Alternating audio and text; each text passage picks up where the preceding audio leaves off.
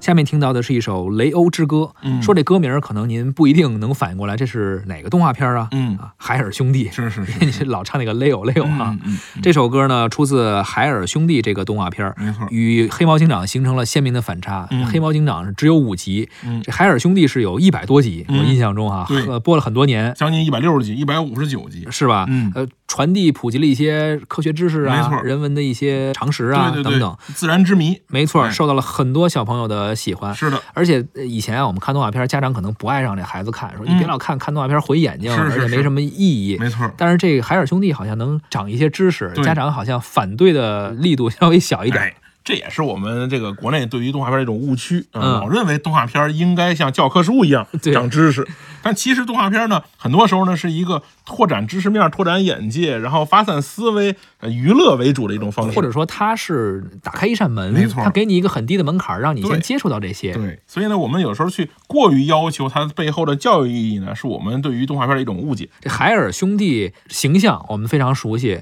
而且看到那海尔集团，包括我们买什么冰箱啊、 那个洗衣机啊，是，都有这两兄弟，嗯没错啊一个稍微的肤色深一点，一个肤色浅一点。对对对，都光着脊梁穿着裤衩，是嗯，这个是海尔集团当时他们投资一块儿制作的这么一个作品，没错也算是有一定的宣传广告的效应。对，应该是也投了很多钱。是的，那和现在比可能不算什么事儿，但当年确实是一个家家电企业投资做动画片儿，嗯也是不能说是这个后无来者，至少是前无古人的。是啊而且目前上来说，我们也没有再见过别的什么电电器企业或者别的企业冠名做的动画片儿。嗯，那这效果非常好，效果啊非常好啊这个形象真的是深入人心了。而且这两个形象也确实印在了冰箱上。没错儿，那很长一段时间，这小黑孩儿、小白孩儿俩人抱着一块儿举着手，那个在冰箱上就是一个 logo。对，啊，很多时候呢，家里一家三口去买冰箱，小孩一看这我就要 这个对，是吧？家长反正冰箱也没什么太大区别，反正我就买一个吧，就买了海尔。哎所以海尔的那个销量从那个时候一下就起来了，效果非常的好从。白色电器现在做的是全类全门类的电器都有，没错儿，而且现在咱们不说这品牌了嘛，嗯嗯就是很多咱们的国产品牌的电器啊啊，包括海尔，也包括是很多其他的品牌，对咱不做广告嘛，嗯它都不仅单纯是一个电器，它叫什么智能家居、嗯嗯啊，嗯就是您用一手机一个是 app 是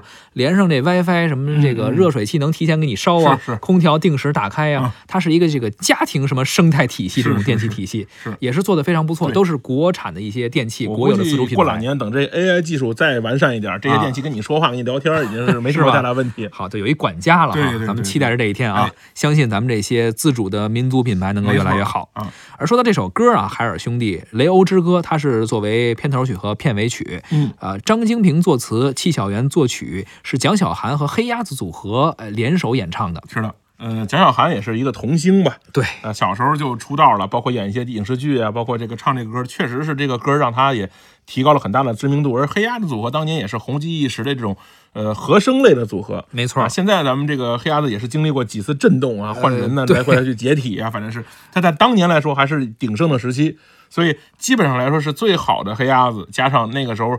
童星刚红极一时的这个蒋小涵嗯合作的这个作品，也确实让这个歌曲提高了很高的这个传唱度。嗯，那下面呢，咱们就来听一下这首海尔兄弟的主题歌《雷欧之歌》。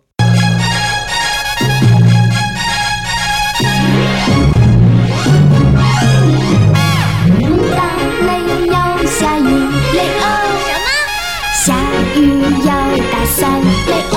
这哦我也知道。天冷穿棉袄，雷欧雷哎呀。天热晒扇子，岂不就是我呀？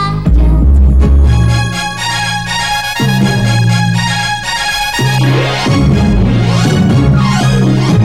大雷要下雨，雷欧什么？下雨要打伞，雷欧。这我也知道。天冷穿棉袄，雷欧雷哎呦。天热晒扇子，这不就是我呀？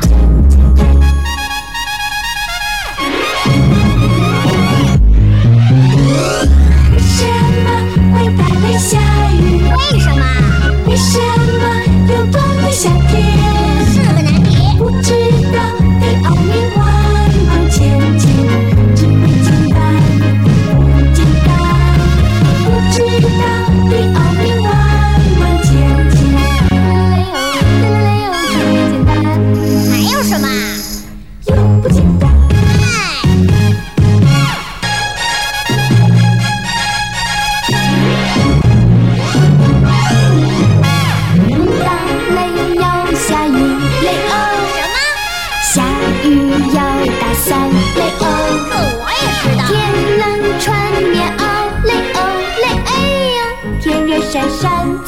吃不就是？会啊。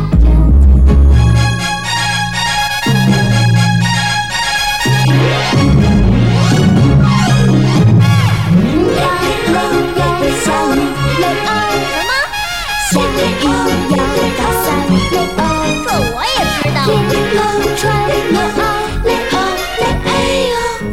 闪闪，紫之乎就是我呀。